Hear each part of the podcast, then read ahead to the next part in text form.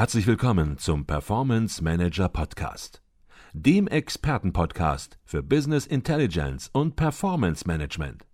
Inspirationen, Know-how und Impulse für Controller und CFOs, die noch erfolgreicher sein wollen.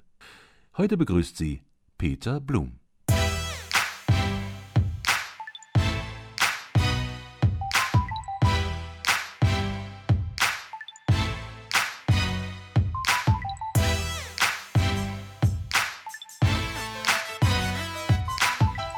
Herzlich willkommen im Performance Manager Podcast. Mein Name ist Peter Blum.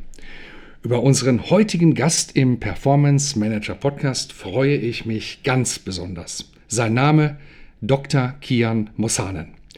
Er ist seit 2014 CIO der Osram Licht AG und hat seitdem eindrucksvoll unter Beweis gestellt, was er kann.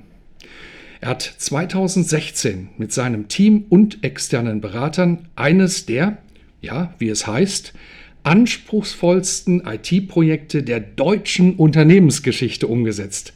Doch zunächst mal herzlich willkommen im Performance Manager Podcast, Dr. Kian Mossane. Herr Blum, vielen Dank für die Einladung. Ich freue mich sehr, hier zu sein. Ich freue mich sehr, dass wir heute Morgen hier in Düsseldorf sitzen wir zusammen, einen sehr intensiven Podcast haben werden.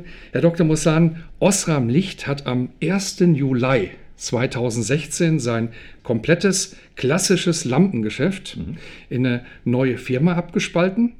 Und die neue Firma, die heißt Ledvens und da arbeiten seitdem rund 9000 Mitarbeiter von ehemals Osram.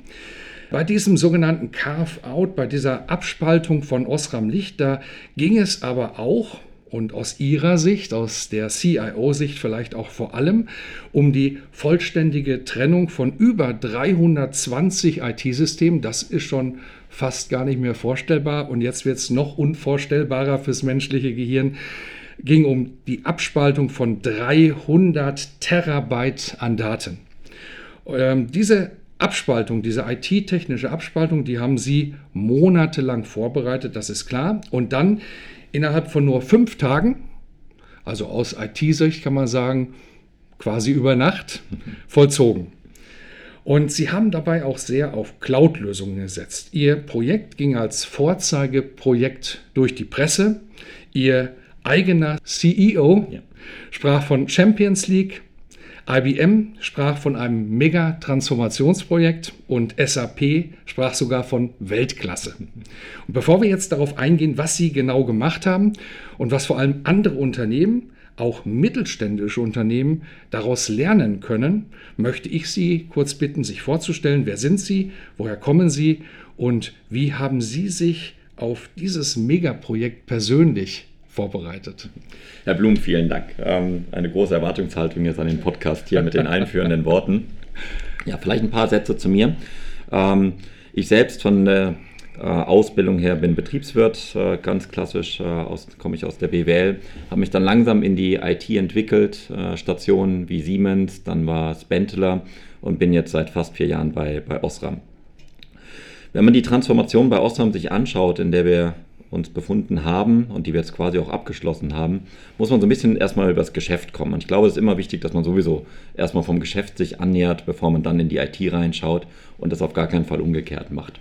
Osram war im Jahr 2015 zu Beginn des Jahres in der Situation, dass das Portfolio ein sehr unterschiedliches Portfolio war. Das traditionelle Geschäft, das Geschäft, ich sage mal, Produkte, die man eher im Bauhaus findet oder in Amerika eher im Walmart findet, diese Produkte waren Produkte, wo nach und nach das Volumen einfach runtergegangen ist am, am Markt aufgrund von vielen äußeren Veränderungen. Auf der anderen Seite gibt es ein Produktportfolio, das ist die heutige Osram, ein Technologieunternehmen mit LED, mit Sensorik, mit Lichtsteuerung, Softwareprodukte. Und deswegen hat man im Jahr 2015 die Entscheidung getroffen, man möchte das aufspalten und glaubte und glaubt heute immer noch, es gibt einen besseren Eigentümer für das traditionelle Geschäft. Mhm. Und dann kamen wir als IT ins Spiel. Okay. Ähm, Sie haben gesagt, man muss zunächst mal über das Geschäft nachdenken, über das Geschäft sprechen. Das würde ich gerne noch ein bisschen vertiefen. Noch nie zuvor waren Märkte, waren Geschäftsmodelle so disruptiv, wie es heute ist. Die klassische Glühlampe, Sie sagten das gerade selbst, wird ersetzt durch LED, durch Laserlicht, ja, durch intelligente Beleuchtungslösungen. Und was bedeutet bei Osram, dieser komplette Wandel des Geschäftsfeldes. Sie selbst beschreiben Osram ja auf einen Weg zu einer Software Company. Heißt das, dass es bald von Osram gar keine Glühbirnen mehr gibt? Glühbirnen machen wir heute sowieso nicht mehr, denn das äh, Leuchtmittel selbst ist kein Leuchtfaden mehr wie in einer klassischen Glühbirne, sondern es ist eine LED. Wenn Sie heute in einem äh, Bauhaus ein Produkt kaufen, was unter Osram oder LEDVANCE gelabelt ist, ist da eine LED drin und kein Glühfaden mehr. Mhm. Und das zeigt eben auch, wie langsam sich ein Markt und auch ein, äh, eine Wahrnehmung eines Produktes überhaupt verändert. Was ein Osram heute macht, ist die Steuerung von Licht. Natürlich steht die Hardware als Produkt immer noch in der Mitte, die das Licht erzeugt. Mhm. Aber die Steuerung außenrum wird immer wichtiger. Und deswegen entwickeln wir uns von einer Hardware-Company zu einer Software-Company, was übrigens sehr, sehr viele andere Unternehmen auch machen. Da sind wir ja nicht allein. Es geht mhm. bei den meisten Unternehmen darum, äh, wie schaffe ich durch Software mein Produkt anzureichern. Und wenn Sie so Veranstaltungen sich anschauen wie den Eurovision Song Contest, mhm. Da steht zwar das Licht in der, Mitte, in der Mitte, aber am Schluss geht es darum, wie steuere ich das Licht? Wie passe ich das auf die Show an? Wie passe ich das auf die aktuelle Situation an? Wie schaffe ich Emotionen des Publikums eventuell im Licht wieder auszudrücken? Und genau diese Steuerung, das ist die Zukunft des Lichtes, mhm. wie wir es schaffen, Emotionen des Menschen in Licht mit zu, äh, zu integrieren und so eine gewisse Steuerung zu schaffen. Okay. Jetzt haben Sie 2014 ja, in diesem disruptiven Geschäftsmodell aber auch Ihre IT-Infrastruktur komplett auch noch geändert. Ich sagte das am Anfang, Sie haben einen konsequenten Weg in die Cloud gewählt. Ja. Ähm, wie kam es zu dieser Entscheidung? Welche Argumente sprachen damals dafür, welche dagegen? Gab es eigentlich auch Optionen für Sie? Ja. Also es gab sehr, sehr viele Optionen und das war eigentlich eher die Schwierigkeit, dass man nicht so genau weiß, in welche Richtung möchte man jetzt äh, wirklich gehen. Wir haben uns in der Situation äh, gefunden, dass wir äh, unsere Rechenzentren, teilweise selbst betrieben, teilweise extern betrieben, ähm, einfach mitgegeben haben am Schluss dem Unternehmen, was wir verkauft haben. Wir haben überlegt, was können wir aus einer solchen Carport-Situation für Osram Positives äh, machen. Wir haben gesagt, wir wollen weg von, von, äh, von CapEx zu OPEX. Das heißt, wir wollen Kosten flexibler haben, wir wollen kein gebundenes Anlagevermögen mehr haben, wir wollen eine dynamische IT mhm. und möchten uns um die Applikation kümmern, um die Software kümmern und weniger um die Hardware.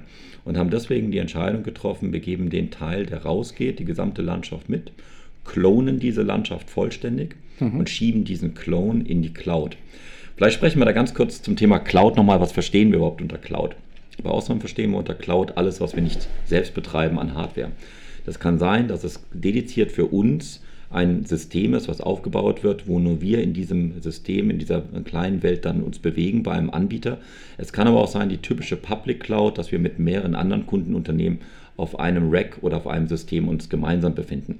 Wir haben alle diese verschiedenen Ansätze von Cloud haben wir integriert. Das heißt, wir verstehen unter Cloud alles, wo wir die Hardware nicht selbst betreiben, sondern Dienstleister wie IBM, Microsoft, Amazon für uns das betreiben, in verschiedenen Abstufungen. Teilweise nur uns Raum zur Verfügung stellen mit einem Server, teilweise aber auch ein Betriebssystem für uns managen oder sogar ein SAP-System patchen. Mhm. da gibt es die verschiedenen Abstufungen. Mhm. Wie kam es damals zu der Entscheidung? Haben Sie sich drei Anbieter angeguckt und dann alleine entschieden, das machen wir jetzt so? Oder wie war der Weg dahin? Mussten Sie da im Unternehmen erstmal überzeugen? Natürlich muss man überzeugen, wobei wir an der Stelle weniger ähm, jetzt den Vorstand zum Beispiel überzeugen mussten. Ja. Uh, unser Vorstand hat selbst eine, eine uh, IT-nahe Historie, deswegen war da die Überzeugungsarbeit nicht so schwierig. Uh, wir mussten auch sonst weniger überzeugen, weil es wäre gar nicht anders möglich gegangen wenn, äh, gewesen. Wenn Sie eine gesamte IT-Landschaft klonen, sprich verdoppeln, brauchen sie die Kapazitäten und die hätten wir intern gar nicht zur Verfügung stellen können. Deswegen war klar, dass wir den Weg in die Cloud gehen. Mhm. Bei uns war der Weg äh, des Aussuchens des richtigen Anbieters auch relativ vorgezeichnet, denn das, was wir gemacht haben, mehr als 50 Non-SAP-Systeme jeden Monat in die Cloud verschieben, am Schluss fast 400 Systeme mit dem gesamten Management, was dahinter steckt, plus die SAP-Systeme da gibt es international gar nicht mehr so viele Unternehmen, die mit Ihnen so einen Weg bestreiten können. Wir sprechen dann am Schluss über drei, mhm. die wir gesehen haben. Und am Schluss äh, haben wir uns dann von einen, für einen davon entschieden und das war die Firma IBM. Mhm. Äh, Sie haben jetzt von international gesprochen. Das heißt, wenn jemand national unterwegs ist oder kleiner unterwegs ist, dann gibt es auch andere kleinere nationale Anbieter oder würden Sie sagen, diese Partner sind sowohl international wie national entsprechend eigentlich immer die erste Adresse? Ich glaube, diese Partner sind alle mittlerweile so aufgestellt, dass sie sowohl local to local, sprich national, sehr gut können. Ja. In unserem Fall war der globale Verbund eben genauso wichtig. Ähm, wir haben Brasilien Local to Local bedient, das heißt in einem lokalen Rechenzentrum von der IBM äh, das entsprechend umgesetzt. Deswegen wir brauchten die Kombination aus beiden. Ich glaube, das ist eine individuelle Situation und eine individuelle Entscheidungssituation.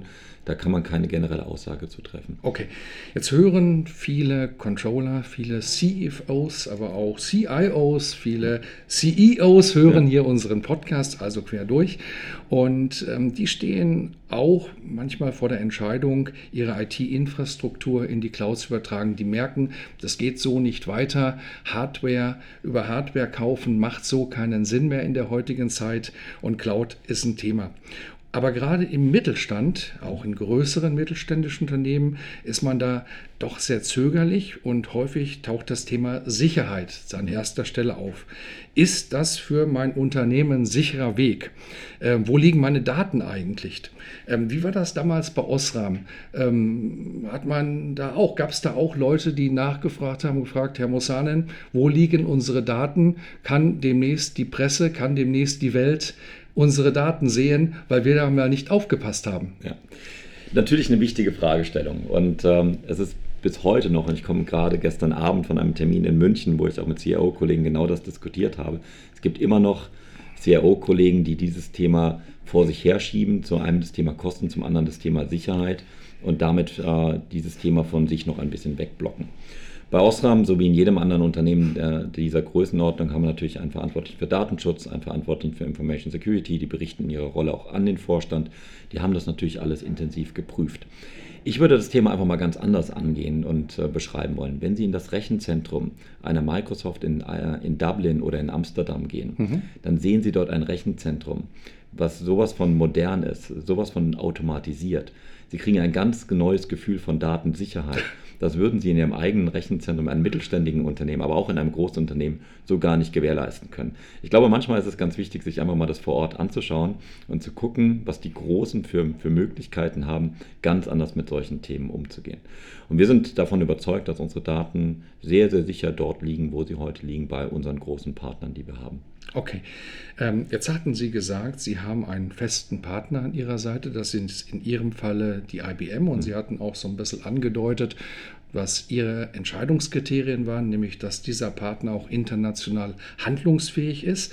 Wenn ich mir nun einen Mittelständler vorstelle, ein größeres mittelständisches Unternehmen, was auch international tätig ist, aber eben vielleicht nicht die Größe hat von Osram. Ja. Ähm, was würden Sie diesen mittelständischen CIO entsprechend raten? Ähm, worauf sollte er achten, wenn er sich seinen Cloud-Hosting-Partner aussucht? Gibt es da ein paar Kriterien, wo Sie sagen, da muss ich unbedingt darauf achten, das sind Must-Haves und ja. keine Spaßfaktoren. Ja, also das gesamte Zusammenarbeitsmodell ist ein ganz, ganz wichtiger Faktor. Am Schluss ist es so, dass Sie auch viele Menschen haben, die heute im Unternehmen natürlich die Infrastruktur betreiben.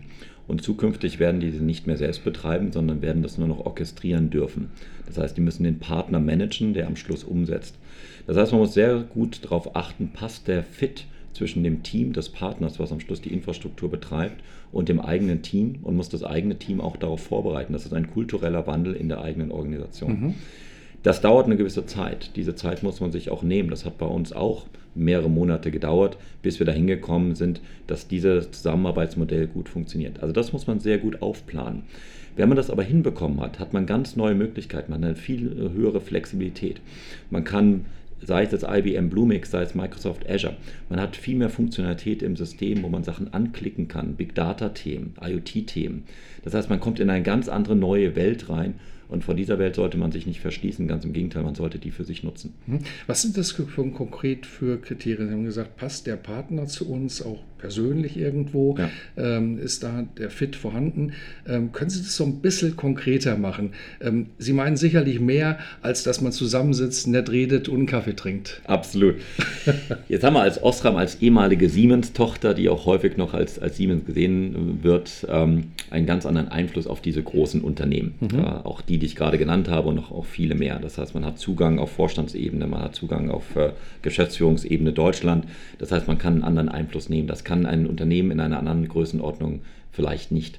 Deswegen ist es wichtig, einen Partner zu finden, der einen entsprechend ernst nimmt, wahrnimmt und mit einem gemeinsam überlegt, was ist der richtige Weg in die, Zukunft. Dieser Fit ist, glaube ich, eine der wichtigsten Grundkriterien, um in eine gute gemeinsame Zukunft zu starten. Mhm. Also, wenn ich Sie richtig verstehe, die Sicherheit und das Vertrauen zu dem Partner, das wenn, und das passiert in IT-Projekten, glaube ich, äh, mit Sicherheit irgendwann mal, wenn es mal zu kritischen Situationen kommt, dass dieser Partner bei Ihnen ist, dass dieser Partner ohne Kompromiss sagt, ja, wir müssen das lösen, denn dieses äh, Thema ist eine Vitalfunktion des Unternehmens. Ja. Die Firma kann nicht ohne Cloud dastehen, wenn sie komplett in die Cloud gegangen ist. Ja da geht gar nichts mehr, auf Deutsch gesagt. Und da braucht man einen Partner, der sich hier zu 100 Prozent committet.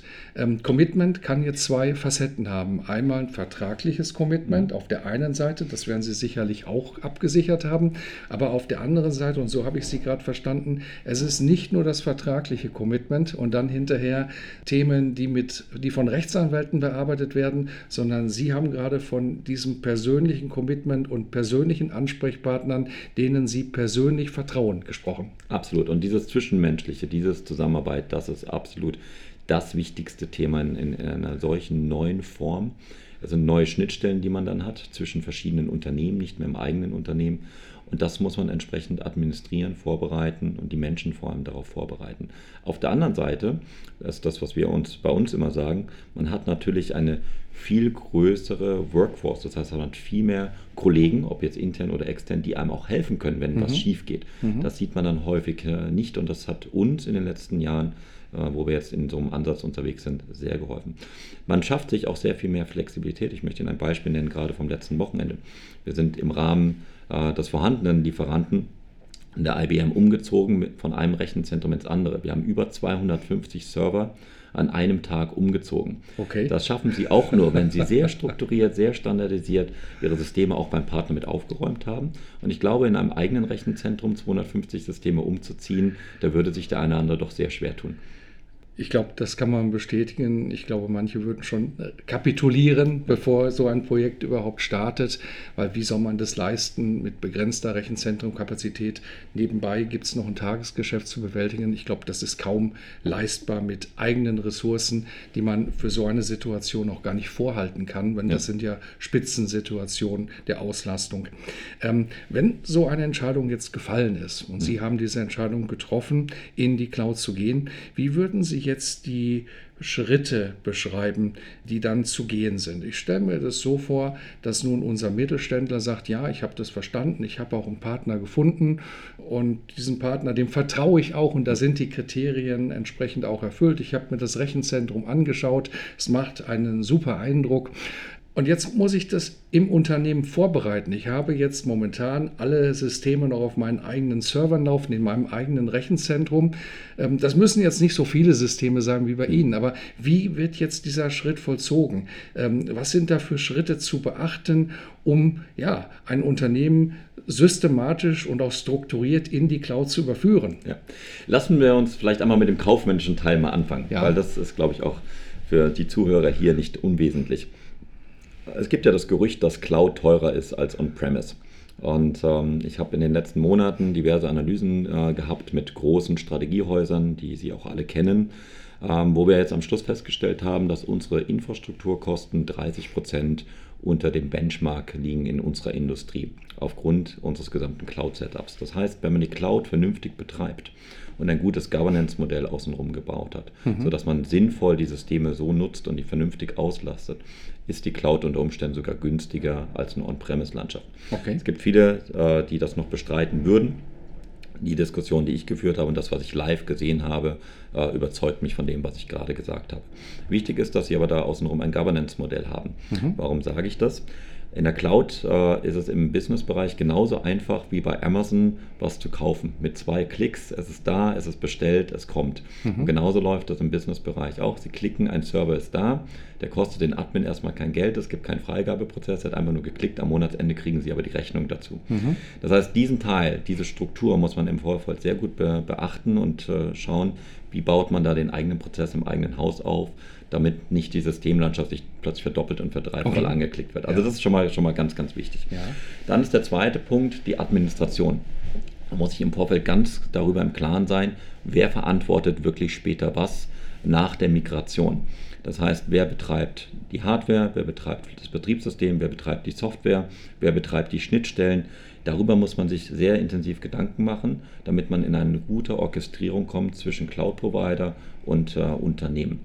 Ja. Da haben wir sehr viel gelernt in den letzten zwei Jahren, äh, um solche Strukturen zu schaffen. Das darf man nicht unterschätzen. Und der dritte Punkt ist für uns äh, der kulturelle Punkt gewesen, der ganz, ganz wesentlich ist. Menschen müssen sich extrem verändern. Früher durften sie selbst einen Server in ein Rack schieben, durften den selbst anschließen. Heute dürfen sie den nicht mal mehr besichtigen, geschweige Mhm. denn dort äh, irgendwas machen. Das heißt, sie sind komplett abhängig vom Provider. Das ist ein, ein Change, der muss von vornherein vorbereitet werden. Das sind die drei Hauptthemen, die meiner Meinung nach sehr wichtig sind. Mhm. Und ich glaube auch insbesondere der Hinweis auf die kaufmännischen Aspekte ganz wichtig, weil man hat eine definierte Cloud-Struktur und Ja. wenn man da nicht aufpasst und klare Berechtigungen sozusagen definiert, wer darf was anfordern, dann hat man plötzlich ja eine verdreifachte, vierfachte, fünffachte IT-Landschaft. Ja. Ähm, da werden Server äh, geordert, die nicht mehr abbestellt werden, die dann gar nicht mehr benötigt werden.